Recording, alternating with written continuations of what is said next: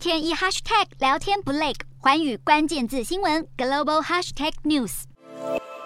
第十四届海峡论坛十二号在中国福建省厦门市开幕，打算以交流会的形式深化北京当局的两岸四通构想。中国国家主席习近平提出两岸四通，想在金门、马祖与福建省沿海地区进行水电还有交通的联通计划。而海峡论坛还包含了多个主题和场边活动，但是最主要的焦点还是针对两岸年轻人的青年论坛。本届海峡论坛邀请了两千位台湾各界人士参与，从政党代表到民间信仰组织都有。有熟悉双边事务的官员受访表示，这次海峡论坛是中国共产党在今年秋天的二十大前夕对台湾最重要的统战活动。不过，台湾在十一月有地方选举，而二十大是习近平第三任期的开局。官员因此分析，台湾问题在二十大当中虽然会有所琢磨，但应应该不会是主轴，以免显得北京当局太过重视国台办系统。此外，受疫情和人员往来限制的影响，今年参与海峡论坛的人数似乎有所下降。想借由论坛发挥的政治与民间影响力，恐怕也要大打折扣。